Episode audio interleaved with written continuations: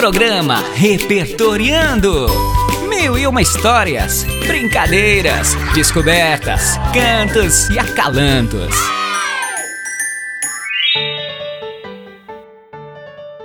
Olá, queridos ouvintes, bem-vindos a mais um programa Repertoriando uma realização da Prefeitura de São José do Rio Preto por meio das Secretarias de Educação e Comunicação, em parceria com a Rádio Educativa. Bem-vindos também, meus parceiros de sempre, Reni Trombe e José Antônio Borges. Olá, queridos! Cheguei! Oi, minha gente linda! Acredita que ainda penso naquele encantador de palavras da crônica do Drummond?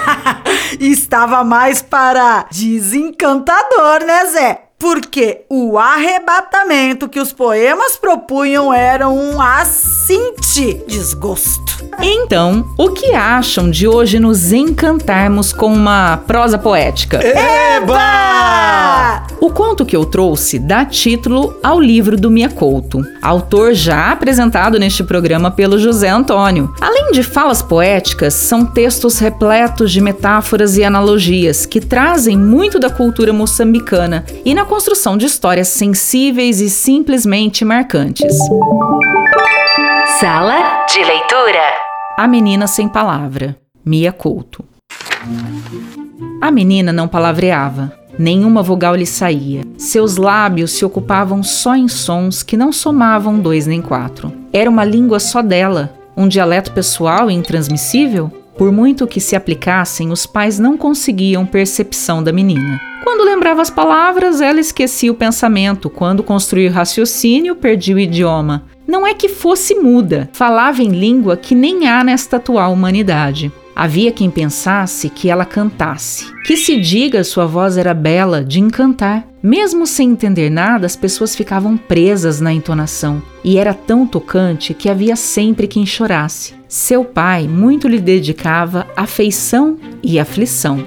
Uma noite ele apertou as mãozinhas e implorou, certo que falava sozinho: Fala comigo, filha. Os olhos dele deslizaram. A menina beijou a lágrima, gostoseou aquela água salgada e disse: Mar. O pai espantou-se de boca e orelha. Ela falara? Deu um pulo e sacudiu os ombros da filha. Vês, tu falas, ela fala, ela fala. Gritava para que se ouvisse. Disse mar, ela disse mar. Repetiu o pai pelos aposentos. Acorreram os familiares e se debruçaram sobre ela, mas nenhum som entendível se anunciou. O pai não se conformou. Pensou e repensou e elaborou um plano. Levou a filha para onde havia mar e mar depois do mar. Se havia sido a única palavra que ela articulara em toda a sua vida, seria então no mar que se descortinaria a razão da inabilidade. A menina chegou àquela azulação e seu peito se definhou. Sentou-se na areia, joelhos interferindo na paisagem e lágrimas interferindo nos joelhos. O mundo que ela pretendera infinito era afinal pequeno? Ali ficou simulando pedra, sem som nem tom. O pai pedia que ela voltasse, era preciso regressarem. O mar subia em ameaça.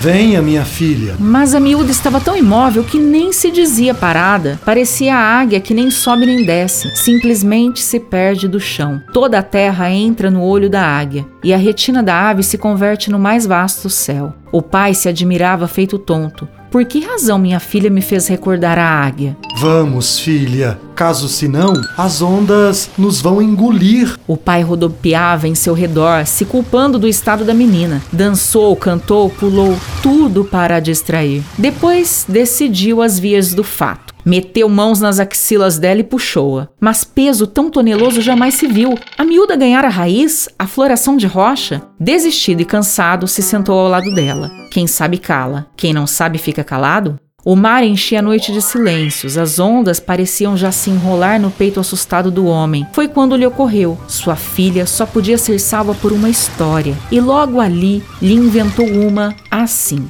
Era uma vez uma menina que pedia ao pai que fosse apanhar a lua para ela. O pai meteu-se num barco e remou para longe. Quando chegou à dobra do horizonte, pôs-se em bicos de sonhos para alcançar as alturas. Segurou o astro com as duas mãos com mil cuidados. O planeta era leve como um balão. Quando ele puxou para arrancar aquele fruto do céu, se escutou um rebenta-mundo. A lua se cintilhaçou em mil estrelinhações. O mar se encrespou, o barco se afundou, engolindo no abismo. A praia se cobriu de prata, flocos de luar cobriram o areal. A menina se pôs a andar ao contrário de todas as direções, para lá e para além, recolhendo os pedaços lunares. Olhou o horizonte e chamou: Pai? Então se abriu uma fenda funda, a ferida de nascença da própria terra. Dos lábios dessa cicatriz se derramava sangue. A água sangrava? O sangue se aguava? E foi assim. Essa foi uma vez. Chegado a esse ponto, o pai perdeu a voz e se calou. A história tinha perdido fio e meada dentro da sua cabeça. Ou seria o frio da água já cobrindo os pés dele, as pernas de sua filha? E ele, em desespero. Agora é que nunca! A menina, nesse repente, se ergueu e avançou por dentro das ondas. O pai a seguiu temeroso, viu a filha apontar o mar. Então ele vislumbrou em toda a extensão do oceano uma fenda profunda. O pai se espantou com aquela inesperada fratura, espelho fantástico da história que ele acabara de inventar. Um medo fundo lhe estranhou as entranhas. Seria naquele abismo que eles ambos se escoariam? Filha, venha para trás. Se atrase, filha, por favor. Ao invés de recuar, a menina se adentrou mais no mar. Depois parou e passou a mão pela água. A ferida líquida se fechou instantânea e o mar se refez um. A menina voltou atrás, pegou na mão do pai e o conduziu de rumo à casa. No cimo, a lua se recompunha. Viu, pai? Eu acabei a sua história. E os dois, iluminados, se extinguiram no quarto de onde nunca haviam saído. Para variar, ele é brilhante. Esse livro, A Menina Sem Palavra, é excelente para se aproximar do estilo do autor. Os contos têm uma leveza diferente da maioria de seus livros, embora esse conto traga a busca pela identidade. É isso mesmo, Zé. Engraçado é que lendo assim, despretensiosamente, passamos despercebidos pelo conto. Eu tinha esse livro, conheci o conto da menina sem voz, conheço todo o contexto de escrita do Mia, mas nunca parei para olhar esse texto. E em uma reunião com a Marlise Ortega, Bárbara, diga-se de passagem, foi que ela deu luz à metáfora. A menina pode representar Moçambique, né? Quando colonizada, perdeu sua identidade, uma vez que a tradição moçambicana tem por base a oralidade, e isso foi tirado com a imposição da língua portuguesa e das tradições religiosas. É, Reni. E ele demonstra de forma muito poética a perda e a busca da identidade. Justamente. De acordo com o escritor Ampatebá, as sociedades orais que não apenas a função da memória é mais desenvolvida, mas também a ligação entre o homem e a palavra é mais forte. O homem é a palavra e a palavra representa um testemunho daquilo que ele é. Gente, peraí. Esse foi o quadro Aprendendo Mais? tá valendo, Vanessa. É verdade, valeu. Ô, Vanessa, qual será a música pra finalizar? Bom, eu trouxe para ouvirmos uma composição do grande Jorge Aragão de 1992. Ela mostra as severas marcas que a escravidão deixou no povo brasileiro e a necessidade do negro nunca esquecer de sua história, de nunca esquecer de sua origem. Música do dia.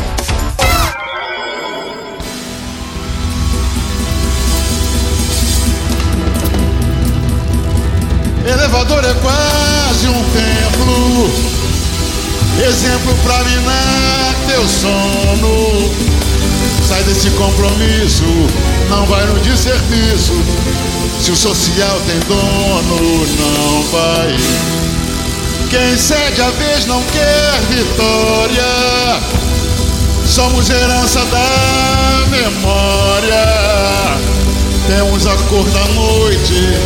filhos de todo açoite, fato real de nossa história.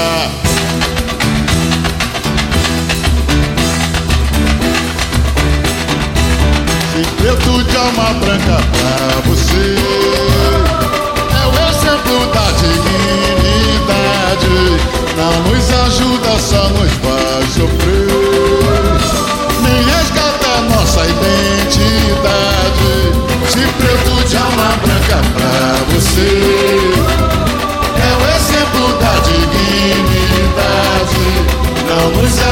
só nos faz sofrer Nem resgata nossa identidade Pessoal, que música boa pra pensar. Fiquem com Jorge Aragão e um grande abraço. Música boa sim. E com essa voz é tudo de bom. Tchau, pessoal. Beijos. Obrigada por estarem conosco nas ondas do rádio. Até o próximo programa. Beijos! Vitória, somos herança da memória.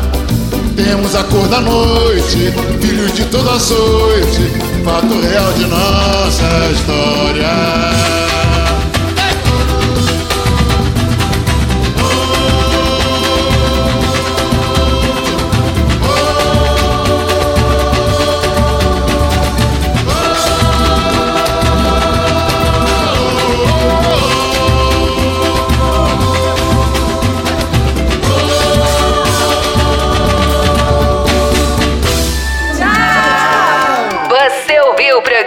Repertoriando, uma realização da Prefeitura de São José do Rio Preto, por meio das Secretarias de Educação e Comunicação, em parceria com a Rádio Educativa.